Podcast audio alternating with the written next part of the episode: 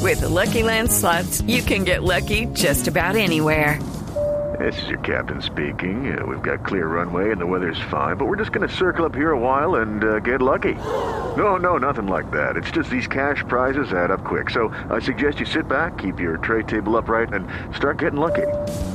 Play for free at LuckyLandSlots.com. Are you feeling lucky? No purchase necessary. Void where prohibited by law. 18 plus terms and conditions apply. See website for details. Oiga, un virus, usted, ¿cuántas, solamente para darte el 2013, cuántas cosas compró por internet? Bueno, quedémonos en zapatos. ¿Cuántos zapatos compró por internet el año pasado?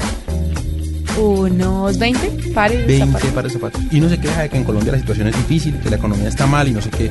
Pero es que estaban a 5 dólares. Bueno, pueden estar a dólar, pero ¿sabe dónde la situación está más difícil? ¿En dónde? En Argentina. ¿Y usted por qué me hace sentir mal? ¿Y qué pasó en Argentina? Pasó que... Hay gente sin zapatos, yo los dono. Eh, No, que se han Son tacones, implementado, pero los dono. se han implementado unas medidas para evitar que la gente compre cosas por internet.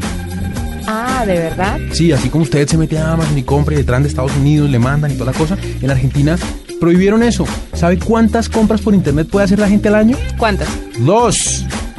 Dos por la nueva reglamentación. Pero como política de, de- de Estado me parece bien, porque usted lo que está haciendo es consumir, consumir lo de su país.